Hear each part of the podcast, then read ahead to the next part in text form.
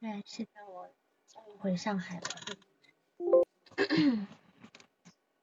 蛮不容易的。好，嗯，今天我们这个案例，嗯，很有意思哈。我们每次的案例都有一个主题，然后我就觉得我们今天这个案例似乎是在讲各种症状，讲各种症状的一个心理动力的那个部分。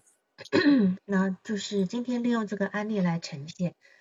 然后我们的案例的督导呢，我一直说哈，他其实是一个教学督导，好，他是个教学督导，所以呃，我们今天是利用利用这个来访者的一个案例，我们会讲解很多的那个呃理论，我会把理论带到里面去。当然，这个理论呢，不一定是说完全是一定是贴合来访者的哈，因为这个是否完全贴合来访者呢？我我们是给咨询师一个思路，让咨询师可以去做一个验证，这样子哈。那么，因为毕竟呃，我们今天只是唯一一次的一个督导，所以我们没有办法让，除非咨询师他再回头过来呃做连续督导，那他去回馈。之前曾经呃督导过的那个那个内容，然后去验证，那我们我们可以这样子去做。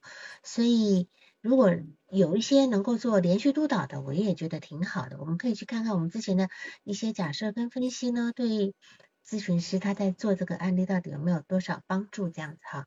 好，那今天王老师就来报你的，你可以开始报你的案例，在吗？刘轩老师，在的，但是我在的，我解除不了静音，可以听到吗？听到，听到，啊，好的，OK，好，嗯，大家好，王老师好，那我下面做一下那个案例的呈报，嗯，一般性资料，嗯，男，四十五岁，离异，无业，目前是全职的炒股的状态，嗯，呃，跟前妻有一子。目前是独居，和父母的关系还比较近。然后个案来源是机构介绍，初始访谈。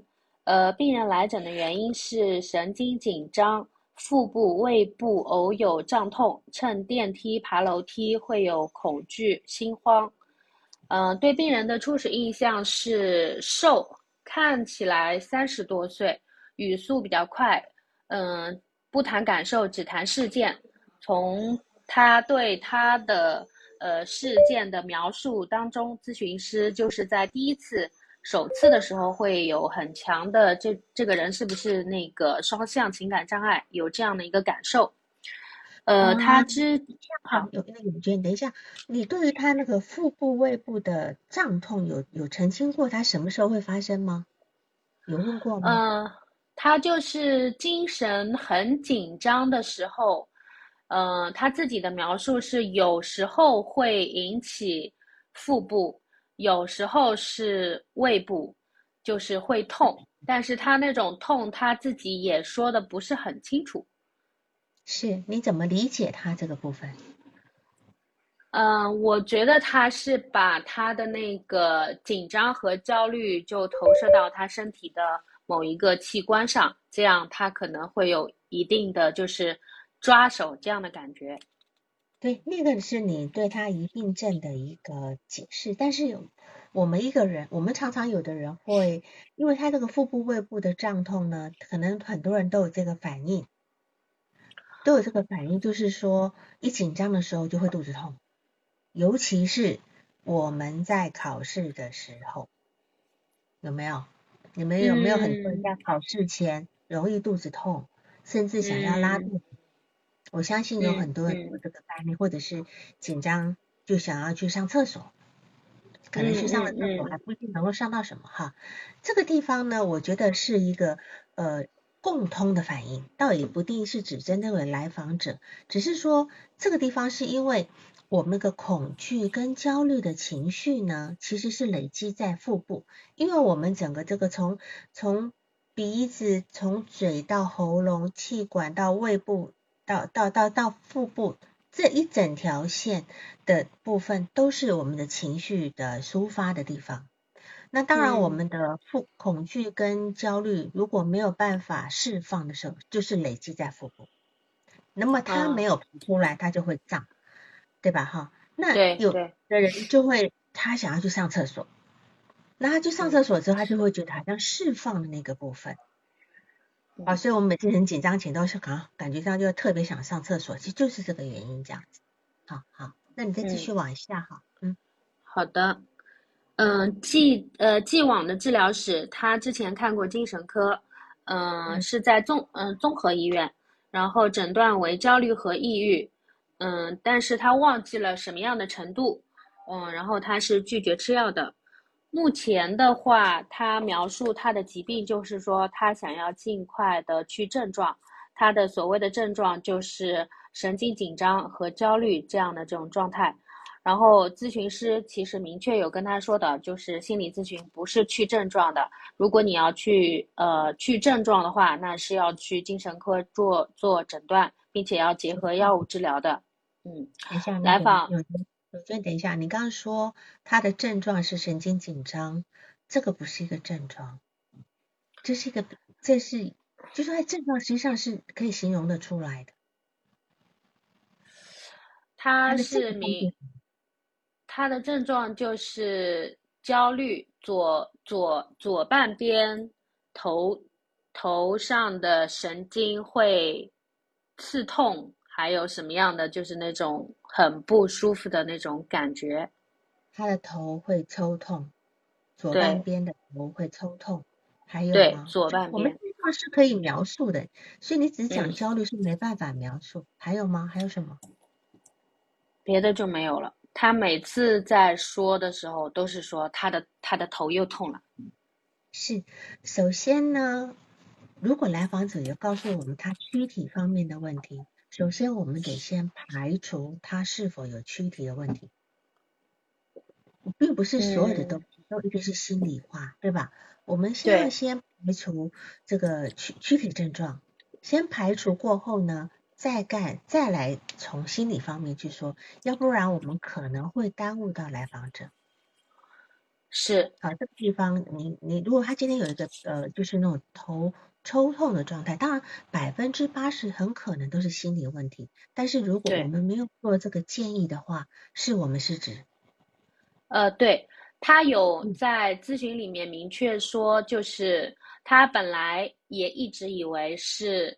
呃，躯体症状，所以他去医院做过，嗯，所有的，比如说他头痛，他的那个头部的那个 C，呃，呃，CT 还是 X 光照过，然后他说他胃痛、腹痛哪里痛，他都去医院检查过，然后是没有任何器质性的疾病的，然后但是他会惯常，其实其实我的理解他是焦虑，一焦虑就会引起他。他就会把这个东西说成，哎，我的头又痛了，我的左边的头又神经又跳了，这是他的描述。对，所以他也排除了器质性的那个问题。嗯，很有意思哈，左边透，左脑是左脑是象征着什么？左左脑一般是我们讲掌管是什么？是负性的相关的力量吗？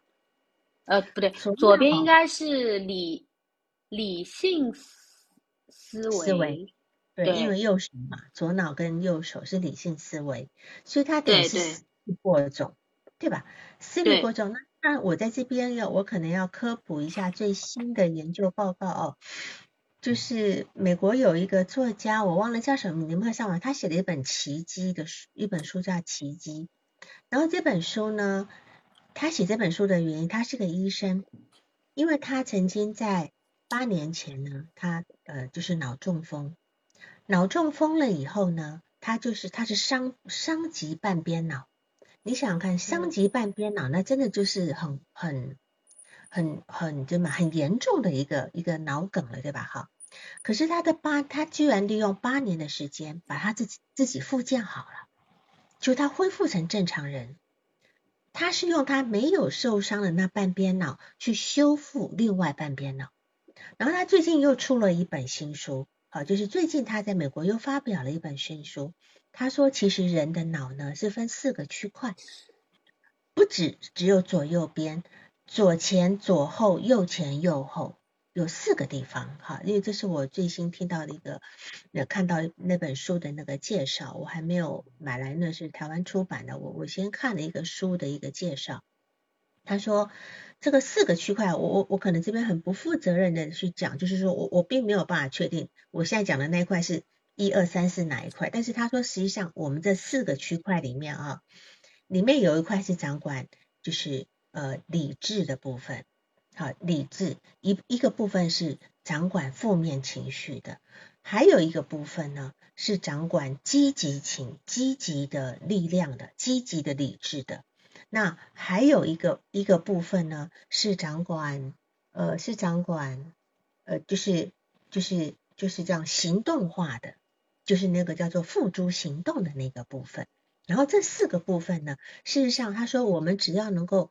好好的去区隔，他说，事实上我们每个人都至少有四个人格，都有四个人格，因为这四个是不一样的。如果说你你在那个其中一块，一个大脑分四块，其中一块是掌管负面情绪那一块，你如果老是用那一块的话呢，你可能就是负性思维很多哈。所以他他认为说，我们应该好好的去运用我们这四个呃脑脑的部分呢，可以去去呃就是大互相搭配。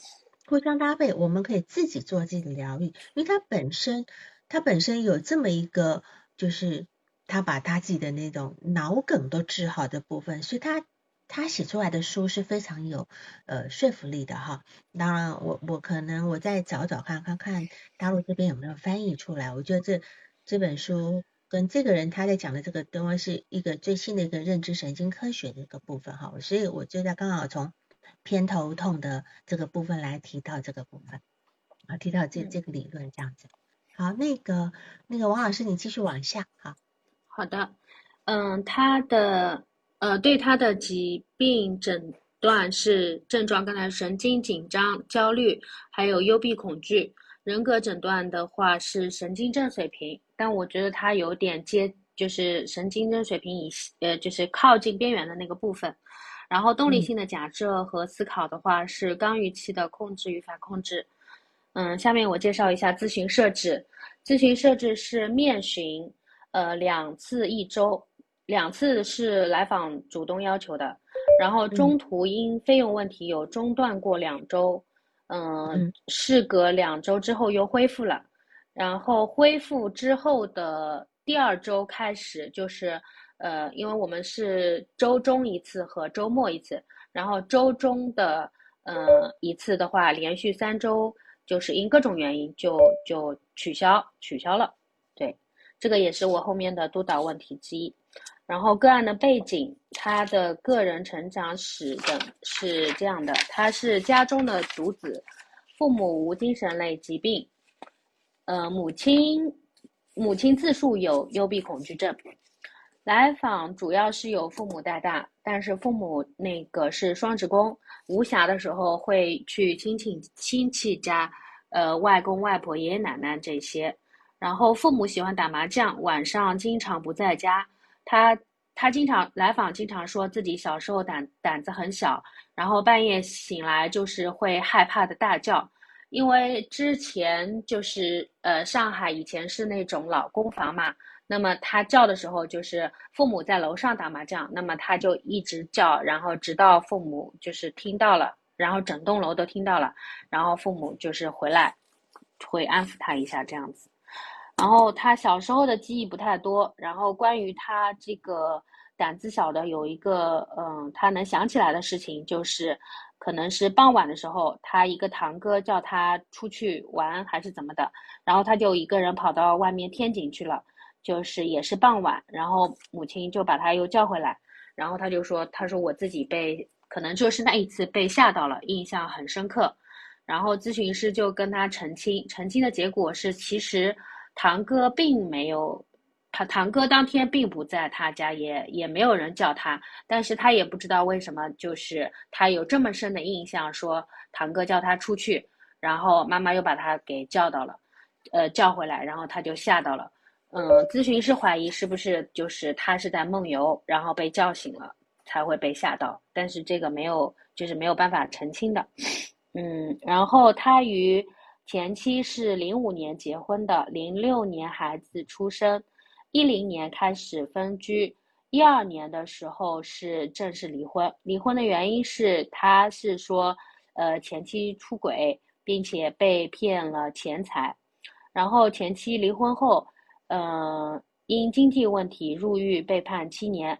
来访是在离婚之后发病的，神经紧张，情绪低落，不敢出门，有被害恐惧。然后，嗯，多次去医院检查，气质方面的疾病没有。然后他自己是因为有一次，呃，和一个女性去逛街买衣服，然后那个女性就就问他说：“哎，你看我穿穿这个好不好看？”他自己感觉到是说，我感觉到内心有一股暖流，就觉得哦，我好像神经不紧张了，我的毛病就好了。然后他是说，嗯。啊，好，你说，你说，你说。他说，因为就是因为这个，他前面去什么检查啊什么的，然后都排除了，他就确定自己是心理问题。他这个强调了好多次。嗯，这个地方很有意思哈，就是说，一个女人跟他一起逛街买衣服，然后对方问他说：“我这样穿好不好看？”他为什么心里会有一股暖流呢？嗯，有你有你有问过他吗？哦，没有问过他为什么有一股暖流。对，为什么？这是一件很有意思的事情。嗯，就是似乎我们也许会有一个女，就说我们今天可能跟跟这个女的交往，对吧？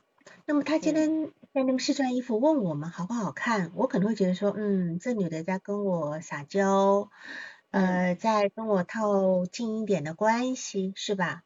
然后她，但是她却有一股暖流，而且感觉自己毛病都好了。嗯，你们很多人都说做关注啊，在意我被需要，对的。其实这个地方就是说。我们从他整个通篇来讲，哈，你看他，他常常需要去，呃，让他妈妈来陪他，他甚至让他有一位女性朋友来陪他，等等的，对吧？他对别人依赖是很强烈的，对，是吧？哈，但是这个地方却感觉到一个女人问他说：“我这样穿好看吗？”他就觉得啊。他他被另外一个人需要了，另外一个人需要我的意见，就这么一件简单的事情，我们就可以看到看到他多么多么的缺乏这个部分，很很很软的部分。他的妈妈虽然很照顾他，可是我觉得他妈妈从很多迹象来看都是非常不靠谱的。然后他的前妻也是一个呃怎么讲，就是蛮强势的人，对吧？对，是，所以他几乎没有受到这种比较柔软的对待。嗯，所以你他能够理解，嗯，你说是，他好像在咨询中冒出过一句，他说：“哎，我我其实蛮想找一个就是啊温柔的，就像那种感觉像小鸟依人的这样一个感觉。”然后他自己后来又说。哎呀，其实好像不是的，就这找到的和自己想象的是不一样的。嗯嗯嗯嗯，是，计划找一个老婆是是确实非常强势，在家里不工作还非常的理所当然，对吧？对对，是的，嗯是啊，那你再往下好了。好，然后他目前的心理状况的话，就是主要的诉求是去除症状，但是拒绝吃药。然后他在描述就是说，从二零一二年。离婚到现在已经有十年了，但是他感觉他自己的情况是越来越好的，然后焦虑的话也虽然有时常发生，但是但是好像就是可以呃相对可以控制，而且是嗯就是反弹，一一旦他焦虑了，他反弹的那个时间是在那个缩短的，嗯，然后他。转移注意力，他对抗焦虑的方式大部分是那个回避的那个方式。他用，比如说他焦虑的时候，他感觉到自己要焦虑了，然后他就去看手看手机啊，看视频，或者是找人说话，用这样的方式来去对抗焦虑。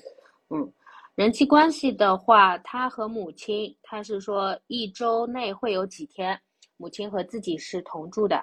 然后他如果半夜醒来或者做了什么紧张的梦，就赶紧跑到母亲的房间去，让他看看，说：“哎呀，妈，你看我脸色怎么样？有没有什么问题什么的？”然后他就和他母亲说话，分散注意力。然后他母亲，这个就不说了吧。然后他和父亲的话是说会有时候会争起来，就是他觉得自己明明做的是对的，但是父亲跟他争。就是说，按那个，其实他们俩说的根本就不是同一件事情，然后来访就会觉得很烦。然后小时候，刚刚那件事情怎么不说了？母亲的事情，你把它说完好吧？我觉得这个也挺重要。好的，嗯嗯，刚才母亲就是母亲会盯着他说，呃，他说某一件事情，比如说他当时举了个例子，说他喝的，嗯，就是那个瓶装水，他没喝完就放在了桌子上，然后呢？嗯，还剩一半或者剩多少？然后母亲就说：“哎，你把那个水喝掉呀。”然后他说：“哦，我知道了。”然后过一会儿，可能母亲又又看到说：“哎，你这个水怎么还没喝完？”然后他他说：“哦，我知道了。”然后就好像会一直要让他把这个水喝完的这样的这种感觉。然后他现在，嗯，对，你怎么去看这件事情？他妈妈总盯着他做，把一件事情做完。嗯，我觉得这里好像妈妈也有一些那种强迫和控制的部分。嗯哼，嗯哼，就像我们，就像我们今天拿个东西给孩子吃，他在那边吃的慢吞吞的，我们走过来总会总会盯着他赶紧吃完，赶紧吃完，是是吧？那那个是东西要吃完，可是这个这个水又有什么关系呢？嗯，好像还有一个联想是，就是他妈妈对他好像也还是像既往对小孩子一样，就是他都已经是一个四十五岁的人了。嗯，没错，没错，他是他妈妈是对他像个四十五呃像个孩子一样，但是这个水。当然，更别讲其他东西要吃完哈，其他东西吃完可能是呃担心这个不不不新鲜啦等等，但是水为什么又要喝完？所以我是非常好奇，我是非常好奇这个部分。嗯，啊，那好，那那没关系，好，嗯，再往下，嗯，是，然后他现在有一个就是嗯不算是交往的对象，就是。可能是倾诉的对象吧，一个女性，然后她妈妈也会嗯跟她说，就是让她注意啊，什么什么不要被骗啦，反正就经也是经常说这个事情。她也觉得，嗯，对，她也觉得我自己知道的呀，我我心里有数的，不用你说，就是这样的一个感觉。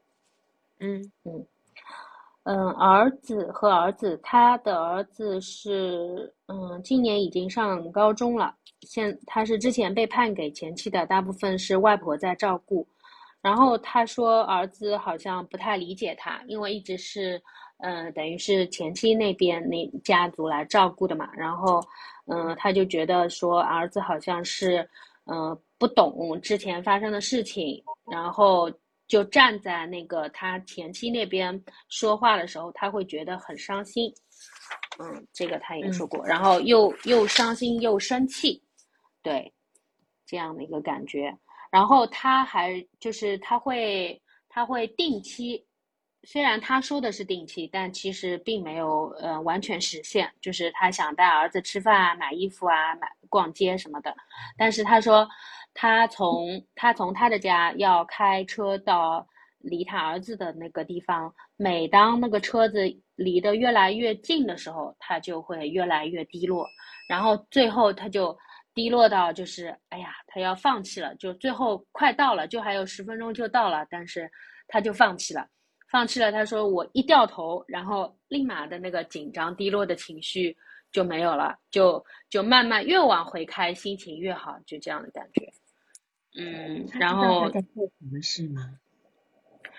他知道他这样做在做什么事吗？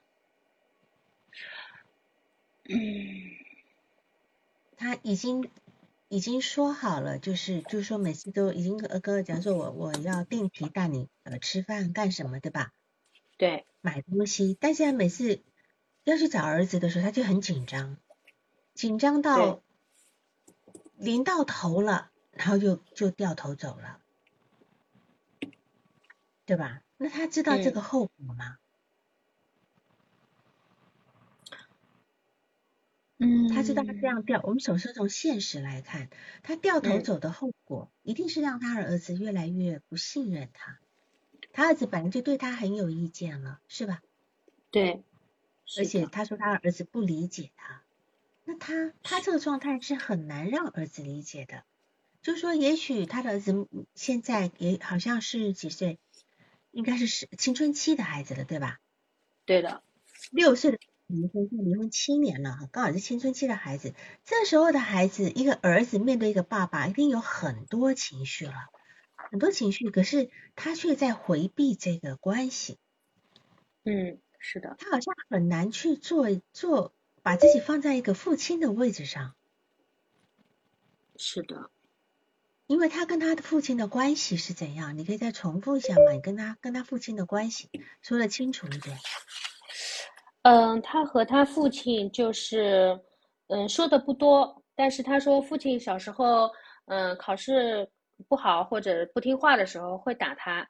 然后他最近一次和父亲发生争执是，他们家装修，然后他说的是一个事情，然后他爸就又针对那个什么柜子，然后也说了个事情，然后他们俩就其就好像是鸡同鸭讲，就争起来了。两个人说的不是同一件事情。是的，现在他跟他儿子也在鸡同鸭讲。对，他是他的儿子不理解他。嗯。对吧？因为目前呢，我们都看都呃，比如说那个一一一说，他其实还是个妈妈的宝宝，对吧？他是个其实是个妈宝男，没错的。虽然看起来四十五岁了哈，一个一个状态。我们待会再来说他他这个妈宝的状态。那你继续往下。嗯哦，这里我再补充一下，就是他甚至还说过说希望通过咨询师让。他儿子理解他的不容易，好像有说过这个。那怎么做呢？把儿子带过来吗？哎，对，类似这样的。嗯嗯，对，嗯，我就补充一下，嗯。然后呃最后一个是他有一个女性朋友，就是刚才说的，他他说自己紧神经紧张的时候就要和人说话，就会把他叫过来，然后他觉得啊说一说好像就好多了，而且说这个人一定要是女的。然后，但是他就是在呃，我们一共咨询了十五次，他在前十几次、十三四次都不怎么说这个人，只只是淡淡的提到，嗯，最后好像稍微说了一点，就比前面说的多。但是我问了他，澄清了他们的关系，其实他们不是男女朋友，而且他说我自己内心知道的，我很明确。就是不会和他结婚的，什么什么，好像目前只是各取所需这样的一个状态。嗯，对，嗯，好。然后下面是咨访关系，他如何对待咨询师的？他对咨询师还是蛮尊重的。然后结束的时候还会说：“哦，谢谢老，谢谢老师。”然后，对，嗯，但是后就是蛮有意思的时候，蛮有意思的是，他后期会把咨询说是来上课。嗯嗯，对对，嗯嗯是，然后呃中间不是有中断两周嘛？是因为就是费用的问题，对，因为机构临时要涨价什么，反正中间也发生了很多事情。然后机构的就是等于是前台，呃，就是那个 case master 和他联系的，但是呢，那个呃没有，他就说那我我中断了，我就不做了。但是后来就是咨询师觉得他还是。嗯，需要做咨询的，而且立刻中断好像不是很好，然后我就跟他直接联系了，然后他就觉得他说还是蛮相信咨询师的，也愿意回来做，然后就继续了。嗯，然后我是呃，咨询师如何对待他的话，就是我一直，特别是刚开始我就觉得非常的矛盾，就是他反复强调那个他要去症状，但是咨询师也反复强调说不。呃，咨心理咨询没法去症状，然后就在这个地方其实是有一些那个呃意见不统一和僵持的地方，然后我觉得他就像个小孩子，就是他就是每次我来就是问，哎，我我这个情况啊是什么原因啊？我那个情况啊是什么原因啊？就是这样子。然后我就会觉得他好像就是把这个焦虑投投注到他的身体器官上去，然后就好像是这样可以控制。然后嗯，但是后面也会说到，就是说他潜意识里面其实是不想去症状的，然后他有一些获益的。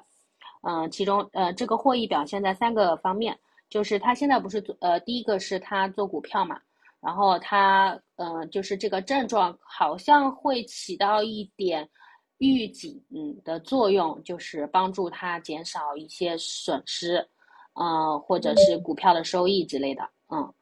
第二个就是说他会呃通过这个避免就是呃再次被。好像是被欺骗的那个风险，因为他前一段婚姻是，呃，就是损失了蛮多的钱财的这样子，啊，对。然后第三个的话，就是他可能就是会避免各种各样他存在，呃，潜在的危险，因为他本身就会有一些被害焦虑啊这样的，就是之前提到过，所以他就帮，嗯。然后咨询，嗯，治疗中的重要时刻的话，第一个就是中断咨询，刚才呃说过了，嗯嗯，然后第二个就是连续三周取消了周中的咨询，然后这三个是有细节的，第一个是，嗯嗯，有一天上海刮台风，然后呢，嗯，我是跟那个等于是客服说，我说刮台风，我我是想确认说今天他能不能来。然后呢，就那个叫什么客服很快就回复了，他说：“哎，他正好今天也特别的不舒服，那今天就取消了。”然后第二次的话，他是说：“嗯，那当天收市之后呢，他就好像精神不是很好，他就很很累，就睡觉了。睡觉之后醒来做了一个梦，做做完之后就状态非常非常不好了，然后就取消了咨询。”然后第三次是就是在前两次的时候，其实我们有讨论过，然后还还开玩笑说，我说你下次会怎么样？下次会取消吗？然后他说下次肯定不会，下次正常进行。但是呃，就是第三次的时候，他他又呃说，哎呀，被你说中了，那个叫什么？因为要和别人吃饭，所以取消了。然后还说，哎，为什么都是周三呀？呃，就是周中的这一次呀？下次可以讨论一下。这个是这个，嗯嗯，然后咨询中的对话的话是，嗯，对，再谈，对话待会再谈，对，好的。他第二次取消的时候做了梦，状态很不好，后来不是有一个事情吗？哦，第二次取消那一次，对，嗯，对他状态不好，然后就嗯打电话让他妈妈来，嗯，他是想转移一下注意力，按照既往的方式。但是他妈妈好像是当时在，不知道是在打麻将，然后说，对，然后说好像要要要做饭啊什么的，然后就就可能不能及时来得了，然后他又让他妈妈去打电话让他舅舅来，然后他说他舅舅来，嗯，说说话好像就好了。我还问了他一下，我说，哎，你怎么不直接？你有你舅舅的电话吗？为什么你不直接打电话给你舅舅？然后他说：“哎，当时我也没想到这个，就就让，就等于是他第二，等于打了两次电话给他妈，第二次的电话是让他妈去让他舅舅过来。嗯嗯嗯，对对，嗯，大概就是这样。然后动力学诊断，我觉得它的核心 冲突是控制和反控制。妥协的话，就是他其实潜意识不想去症状。”防御机制就是否认和压抑，督导问题是，嗯，第一是动力学的诊断和人格诊断，然后第二个就是为什么呃连续三次周中请假，然后嗯目前的话就是设置已经恢复正常了，然后我之前有一个那个假设是，嗯他是不是为了降低依赖，就是他自己希望掌控咨询的这样的一个节奏。然后，嗯，对，然后第三个的话，就是他只想去症去症状，情感其实蛮难深入的，很多的早年的经历也都是就是蛮模糊的，不是很清晰。想呃咨询一下王老师，后面可以从哪些点和他工作？嗯，大概就是这样。好，好，我们现在来看一下他来访者，他失业几年了？从他是不是从他应该有十年了吧？从他离婚以后是吧？他离婚，呃，离婚后，但是还稍微做了一些，可能将近十年吧，应该是不满十年。是，那等于说他三十五岁的时候就已经没有工作，就靠炒股了。对，是的，对，就说。如果他现在是四十五岁才开始炒股，他很难找工作，我们能够理解。可是十年前整个中国大陆的景气也是相对好的哈，相对好。但这两年疫情的问题上他，所以他以炒股作为职业，到底是一个怎么样的心态？嗯。他是一个是他找工作会，因为他乘电梯也很恐惧嘛，所以他找工作，因为很多都是办公楼，可能他也会有一些内在的恐惧。包括他找咨询也是，他说超过好像几楼的，超过十楼的以上的他都不考虑这样子。你你你跟他咨询是在二十二楼这边吗？呃，不是不是，是在二楼。呃，不是，嗯，不是二十二楼。嗯，好，那没关系。那么他对自己的评价是什么？他现在觉得自己就是挺有、挺挺自己的想法，其实还是脑子蛮好的，蛮有蛮清楚的，会有一些规划。然后他也不喜欢，就是嗯，他自己觉得这样做其实是没错的，是是很合理的。然后别人来就是不断的指责他，或者是说他，他就。他也会很生气，很很反感，就会引起这样的焦虑。我觉得这个地方说法很有意思哈，就是说，你看哈，我们在问他你是你觉得自己是一个什什么样的人？我们这句话去问一万个人，有一万个答案，对吧？有一万个答案。哦，刚才这个蘑菇说炒股是高风险职业，对，很有意思。我们待会从这个这个高风险职业来入手来讨论哈。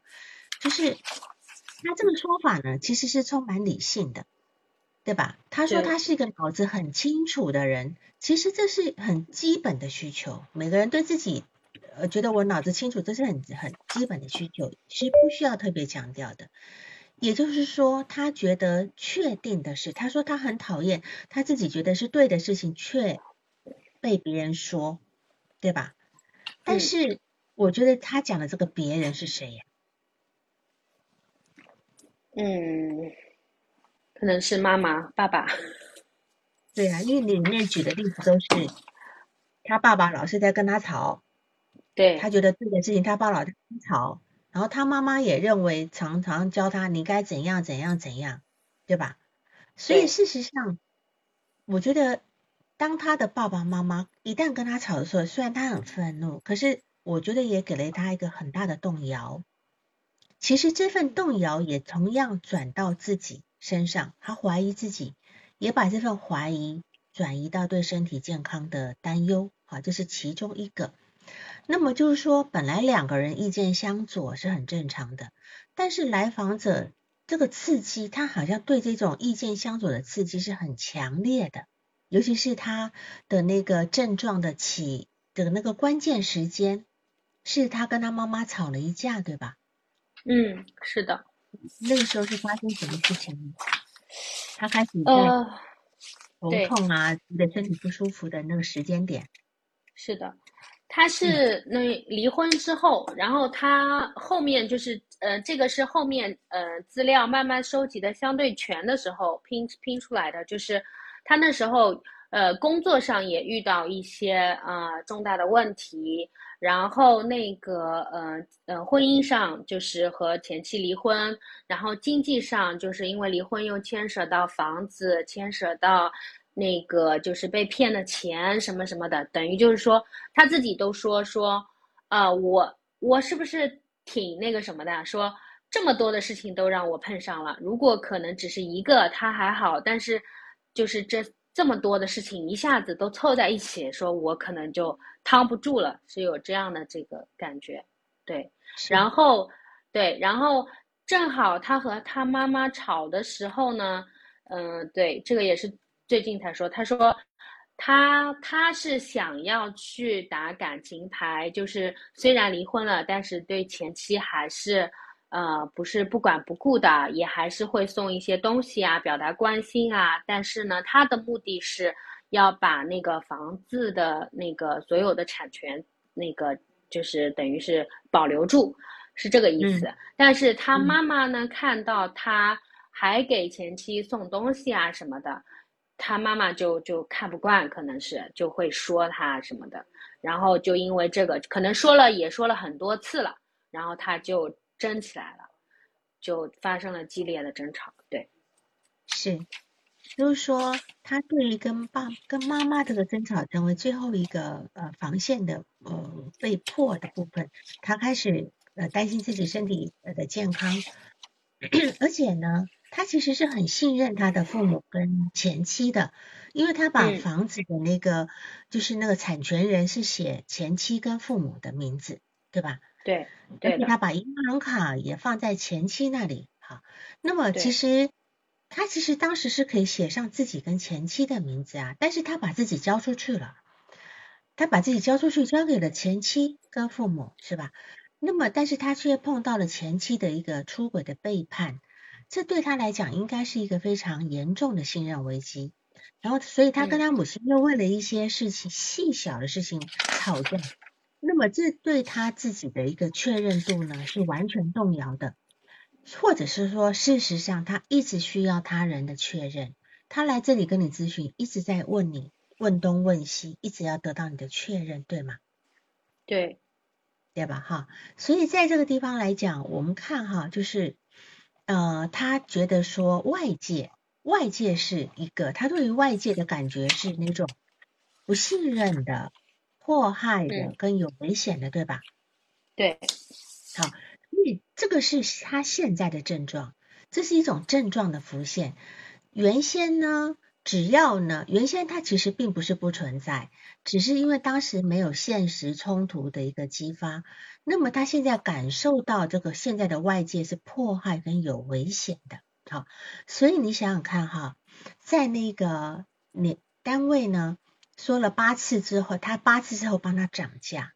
在涨价之前，你们两个有你们两个有讨论过吗？讨论过涨价这个事情是吗？对，在要单位要前台他涨价的时候，没有讨论过，我我也不知道，我我也很诧异，其实是这个地方呢，其实是一个非常糟糕的操作。好，对他呢，他说他他一直说。他说：“来访者是说，这不是他们不来，不是钱的问题，他觉得是信任问题。他觉得这个单位不靠，不不值得信赖，对吧？对，对的。好，临时涨价的时候，我签了八次之后，第九次你跟我讲说要涨价，但是我觉得这确实不是钱的问题，因为来访者本来就有很严重的信任危机，他连自己都不信任，他怎么会信任他人？”所以在处理咨询费的这件事情上面要很小心的，慎之又慎，不可以拿设置来强行要求。在你要是跟他调整价钱前，一定要充分讨论。所以这件事情你一定要跟你们前台去反映。嗯，凡是调整价钱一定要讨论。当然，钱可以成为一个非常重要的原因，但是这个钱的背后有更多的心理原因。这个部分，嗯，好。那么我们呃再来看这个说，那么他今天是怕吃药，对吧？他今天他他就拒绝吃药，他拒绝吃药，就如同你对他的诊断控制反控制吧？他其实也错，或者是依赖反依赖，对吧？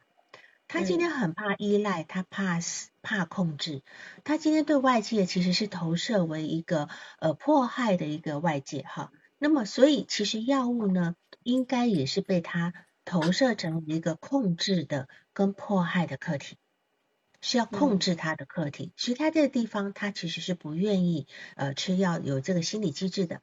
然后来访者有幽闭恐惧，他的母亲也有幽闭恐惧，对吧？哈，嗯，我们从幽闭幽闭恐惧很有意思哦。从我们从情绪特点，反正我今天都要讲好多症状哈。这个幽闭恐惧从情绪的特点来看呢，它其实后面呢是一个呃恐惧情情绪是吧？从进化学来看呢，我们其实我们人一直都存在恐惧焦虑的这个部分，因为恐惧焦虑对于一个生物学是有个重大意义的。一个人呢，一定要有一个一定的一个恐惧的部分，他才能够，我们才能够产生那种警觉跟退缩的生理反应。那么，如果说假设我们今天一个人站在悬崖边上都还不怕的话，那可能就常常会有问题了，对吧？那这个人就可可能很早就活不下来了。所以从这个角度来看呢，恐惧的这些负面情绪，其实是一个生活生物活着的一个重要保障。特别是早期的人类环境，呃，很人是很弱的哈，所以这样的一个心理机制可以保存我们的基因，让我们延续到今天。但是到了现在呢，似乎成为一个某一些人。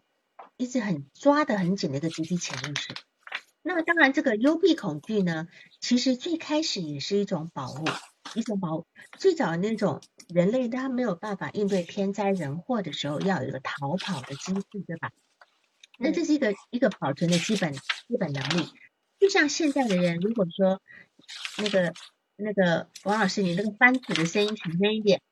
王老师，好，这边很大声，对，就是说你。你一个人如果现在的人，你的手脚被绑住的话呢，他其实也很害怕的。这这是一另外一种幽闭恐惧的现实正常现实版，对吧？哈，所以我觉得，当然幽闭恐惧来讲，它一定后面有很多那种怕怕被怕被限制住、怕被束缚住的、怕无法救自己的那种呃一种疑病症的另外一个翻版。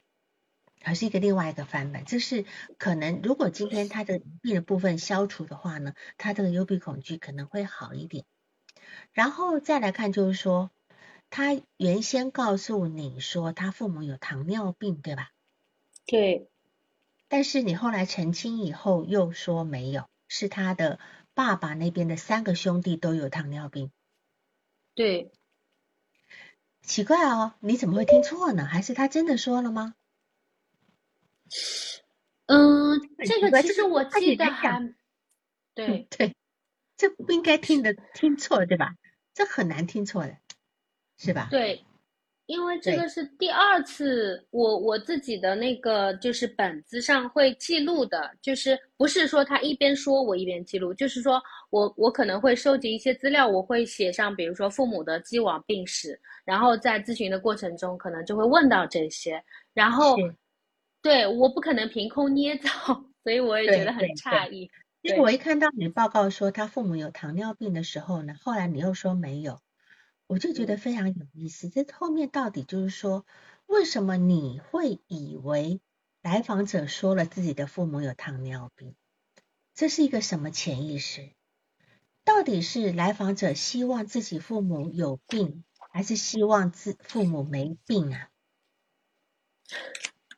对吧？就是他们家这个这种病是一直在这个在这里面的，所以这个潜意识是让你要来验证的。这一定是有一个很很奇怪的地方哈，所以那糖尿病这东西我就略去不讲了哈。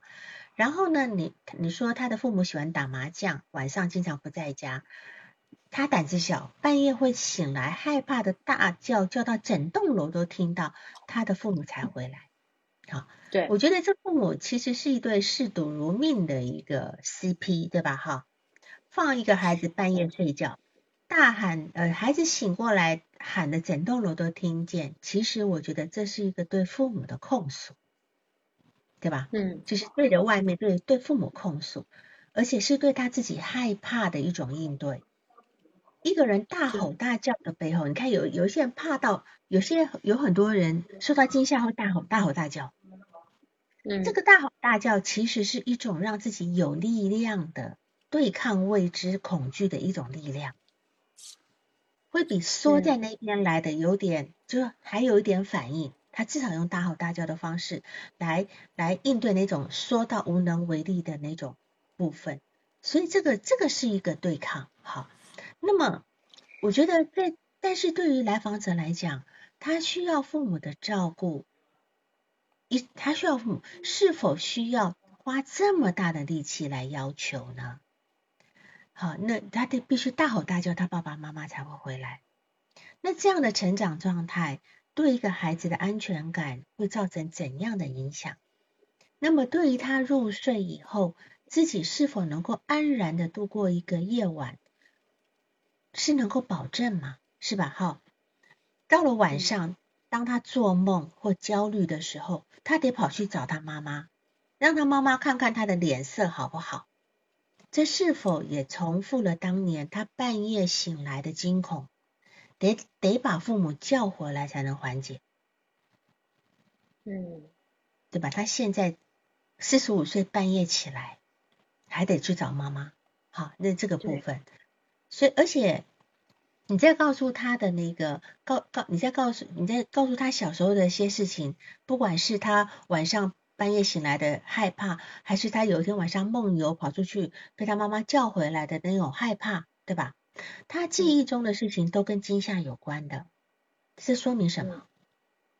是吧？就是说他是否一直在惊恐中度过他非常重要的人生片段，直到结婚的时候呢？他把自己托付给了前妻，他信任前妻，但是前妻出轨了。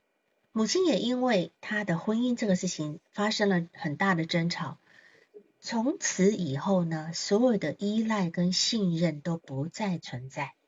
他孤身一个人的在这个世界上，而且孩子也被前妻带走，跟自己越来越疏远。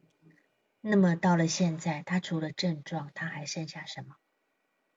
他没有东西了，就剩下症状了。好，就这样子一个部分。那当然有个地方我比较好奇，就是说他跟前妻交往的重要资料哈，你这边没有，但是我觉得这里是你可以去好好工作的，因为毕竟这是一个非常重要的一个人。可是好像似乎他三言两语的去带过，好，那么在这地方我可能就要花一些时间来讲一下疑病症的这个心理动力的部分，就是说一个人疑病症呢是对自己健康的过分关注，好，他可能。固执的怀疑自己某呃患上某种莫须有的严重呃疾病，那么其实这种人的性格一般都比较内向、脆弱、细腻这个部分。好，事实上有一些呃心理学家会认为，就是说其实疑病症呢是因为他个体承受不了现实的压力而导致的一个行为退化的表现，就如同他今天在家里炒股十年了。好，早古十年了。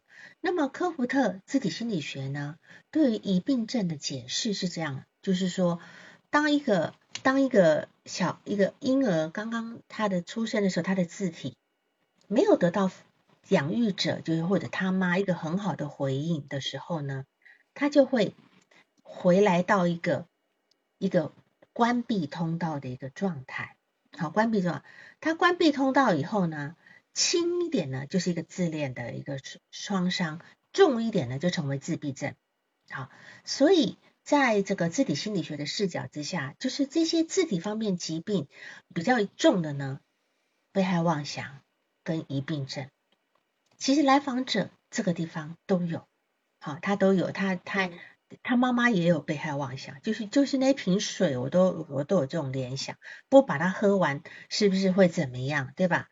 赶紧把水喝完，对吧？哈，那么疑病症也是一种被害妄想，就很多症状是因为这个这个呃字体它破碎了，最严重有可能是精神分裂，其次就是疑病症。所以你说他疑病症，他他如果固着在刚预期，可能我觉得是更早，他可能呈现是刚预期有一些控制反控制，可是从字体来看，他这个症症状是更早的。所以疑病症的人是什么呢？他根本没有客体可以安慰他，他没有客体可以安慰他，他没有自体客体体验，所以他他把这一部分全都转到自己身上来了，所以他会他的自体有一种随时瓦解的可能，所以他会觉得我哪里有问题，哪里有问题，再怎么看病都没有用，非常痛苦。但是呢？它却又还有一个很清晰的字体的存在，虽然几很碎裂，但是存在，并不像精神分裂症。精神分裂症分分裂掉就算了，对吧？但偏偏他又有理性在，所以疑病症的人是非常痛苦的。我上周讲说这个，呃呃，就是强迫症是最苦逼的，对吧？哈，疑病症的人是非常痛苦的，是非常痛苦的。所以这个，呃，这个科布特他认为，哈，就是这这个这种这种字体碎裂呢，是发生在很早期的时候，早。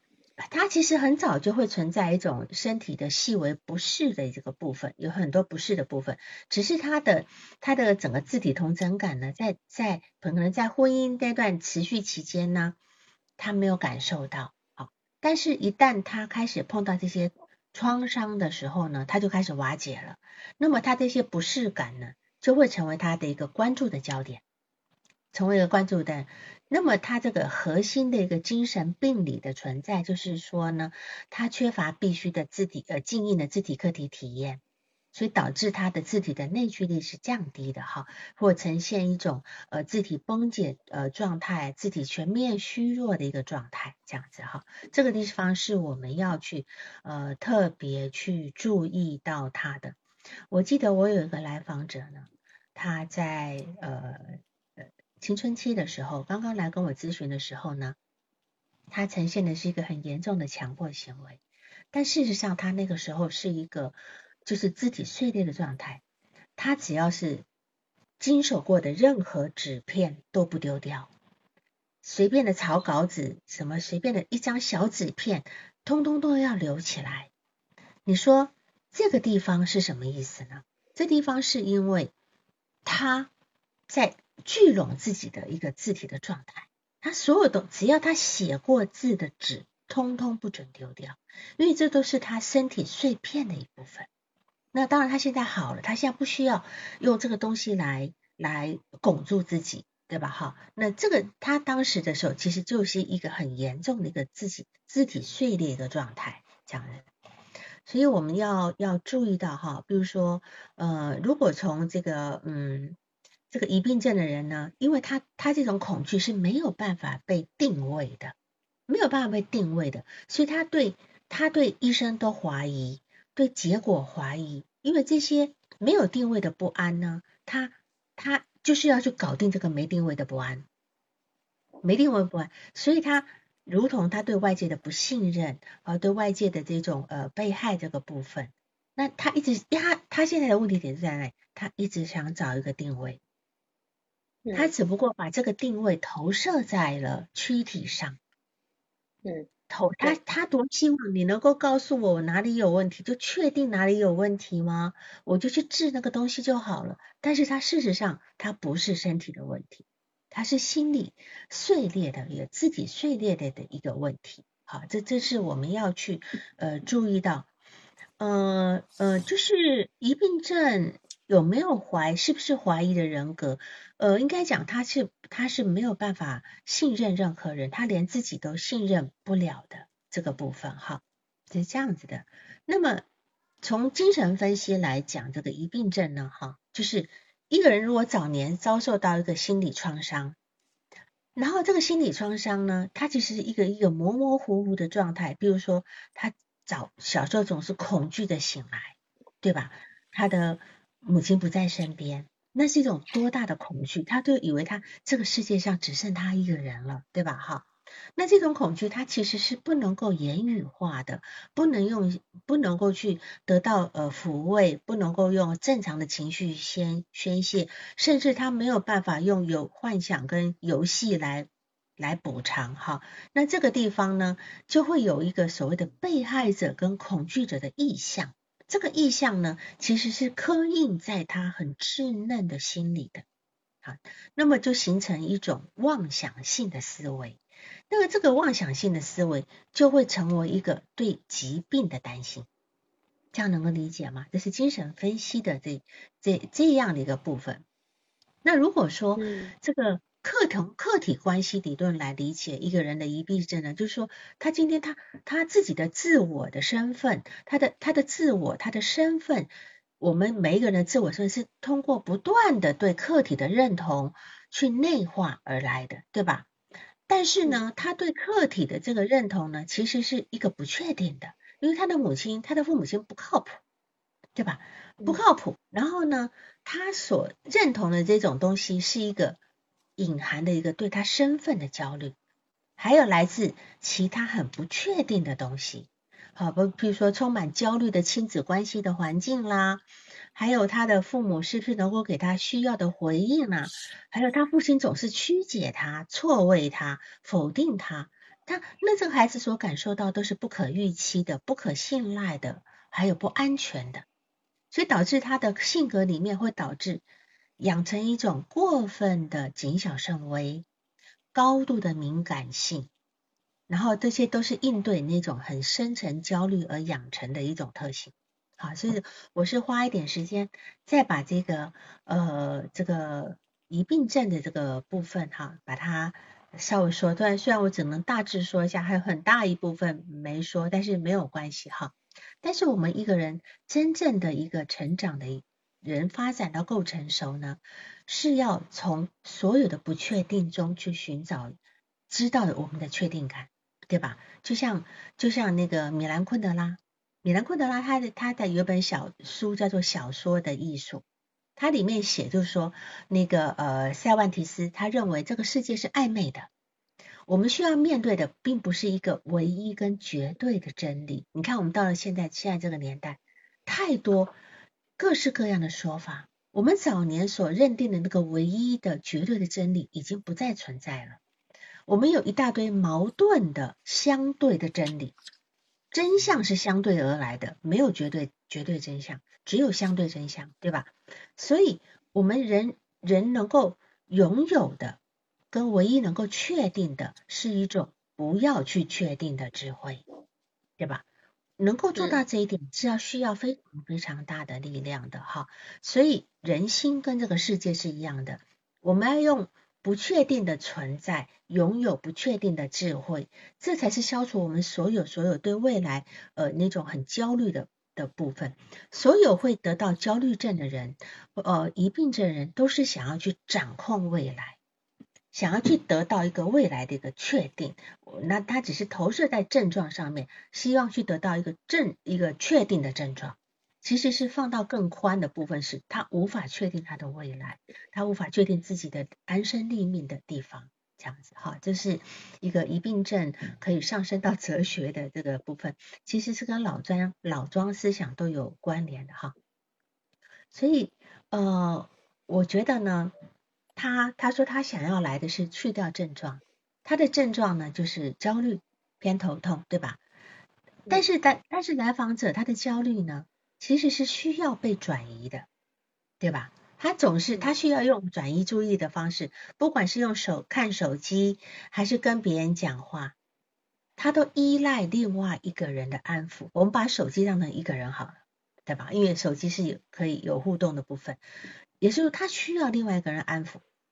他叫他妈妈，叫他舅舅来，就像一个孩子一样，一直重复着儿时的需求。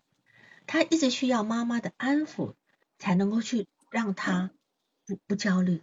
我们每个人在跟我们的父母的过互动中，我们我们从一个绝对依赖到相对依赖的阶段，在这个阶段里面，我们透过呃过渡性客体，好过渡性空间，然后慢慢的去形成一个独处的能力，对吧？好，我们形成一个独处的能力，我们就不焦虑的。但是这个来访者他都没有，他没有过渡客体，他没有过渡空间，他没有形成独处的能力。好，这这样一个部分，所以你看他这个做做做梦，说睡睡到跟父母睡到初中，对吧？哈，然后呢，被爸爸说你大了，你应该去睡客厅，他才去的啊。现在睡到现在还得离了婚了，妈妈一个礼拜得来几天，然后半夜还得去让妈妈看看，妈妈你看我的脸色好不好啊？你看我的怎样？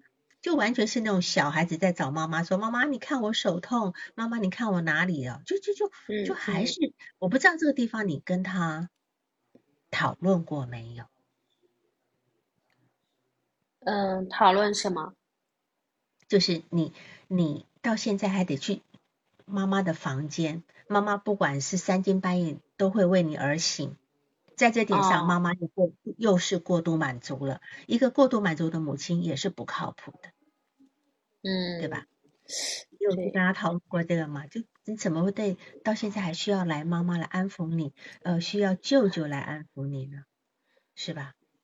对，这这个，嗯，我感觉他可能也是，这也就是刚才漏了，这也是他那个这个症状的获益，就是他至今还可以用这样的方式得到别人的，就是得到妈妈的安抚。是这这个东西，我我会觉得不是获益，其实这个很痛苦的。我们今天一个人，我我觉得他的婚姻就算是不离婚也会有问题的。嗯，他的前妻跟他结婚，他几乎是嫁了一个妈宝。他的先生，他半夜还得找妈妈来看这些脸色。我相信他妈妈就是说，哎呀，他妈妈可能从小就总会跟他说，哎呀，你今天脸色看起来不太好哦，啊，等等等等，好像他妈妈是可以决定他的生死的。那么来访者是没有办法掌控自己的身体，所有事情母亲说了算，对吧？一个无法确定自己身体状态的人，他又如何能够活得安心？你不觉得他应该很痛？他如果今天我自己觉得啊，我我有没有小像小孩子会跑去跟妈妈问说，妈妈你摸摸看我有没有发烧？那是小孩子呀。我们大人可以摸摸看自己有没有哪里不舒服，可他至今还得去找他妈妈。你说他不无奈吗？我觉得他应该很无奈吧。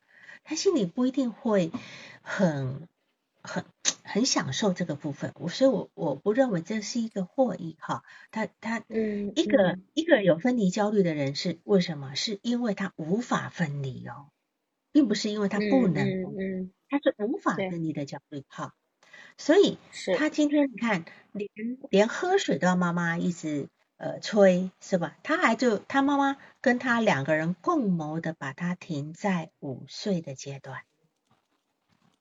停留在五岁的阶段，这样的人其实也不会也不会开心的哈。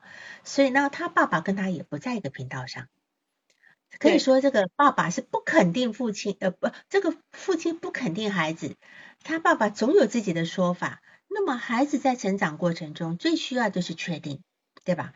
妈妈把他当孩子，凡事都要指导江山，爸爸永远在争论，对吧？让来访者没有办法确定自己，要证明自己是这么的困难，就到到现在都不能够证明自己我的脸色好不好，是吧？连这件事情他都办不到，对，让父妈妈来。那么当然，我们看他所有的关系都不好，爸爸妈妈、前妻、儿子都不好，他所有的关系都是有欠缺的，不是太紧就是太远，不是较劲。就是回避，是吧？所以他是活在一个无所凭据的一个状态里面。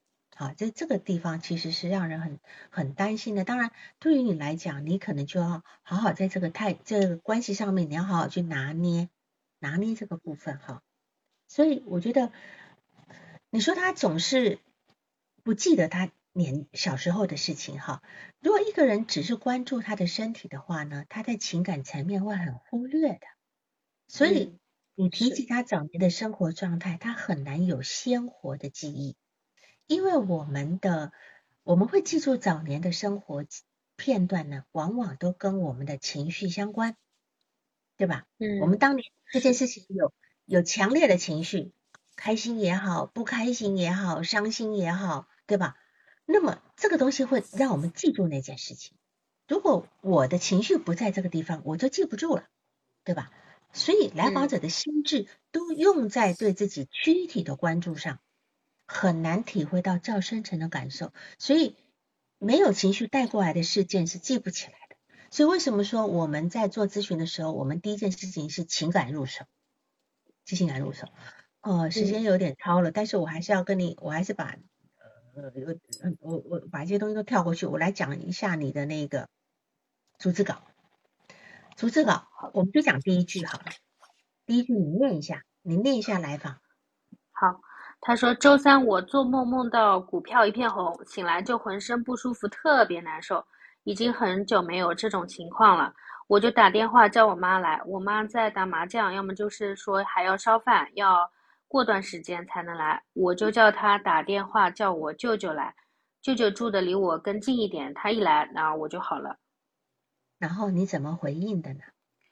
啊，我说，咦，股一般情况下很就是梦股票翻红不是应该开心嘛？那你后来怎么操作的？我们就讲这这一段对话好了。你对他的问题就是说他很难进入，他总在讲事实，他很难进入到情感层面，对吧？好，其实你的回应就直接把他拉到事实去了。你就直接问他，股票翻红不是应该很开心吗？你后来怎么操作的，是吧？所以这地方其实一个来访者不是没有情感，他的情感隐藏在他的话里面。譬如说，他说。我周三我做梦梦到股票股票一片红，醒来就不舒服很难受。请问股票一片红，你也说哎那不是很好吗？对吧？嗯，但是他他为什么股票一片红，他很不舒服呢？那这里是我们要注意的，我们要让他去根据红，你为什么会觉得不好？我们要停在这个地方，这个红色。对他来讲，到底是什么问题？嗯，你理解吗？你要从这个地方进去。你为什么股票红会让你不舒服？难道红色让你不舒服吗？好，那这个是一个啊，这样我们从从这地方才是一个。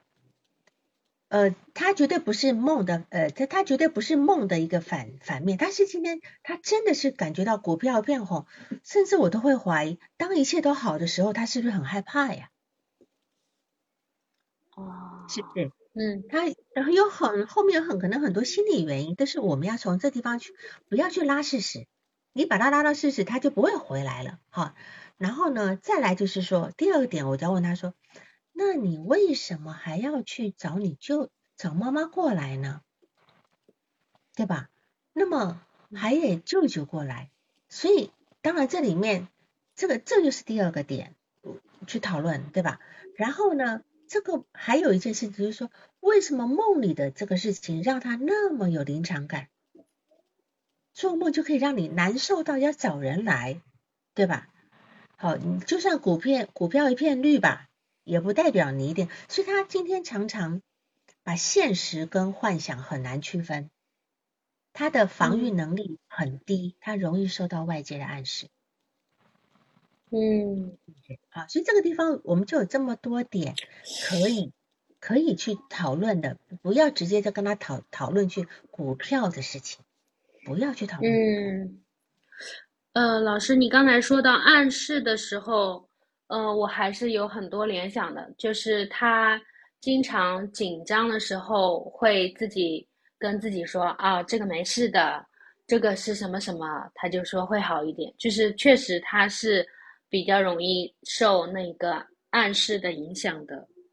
是啊，所以你说他那个症状可以可以可以去就成为一个暗示，对吧？症状好像对他也成为一个暗示，这样子。对对是，好。我刚把你的多少问题都放在这里面，他说了。你现在还有其他问题吗？呃，呃，我有一个问题，就是，嗯，这个就是前面您在讲的时候，就是呃，字体字体的全面比较虚弱，然后其实好像就是在一病上也可以用字体的角度去理解。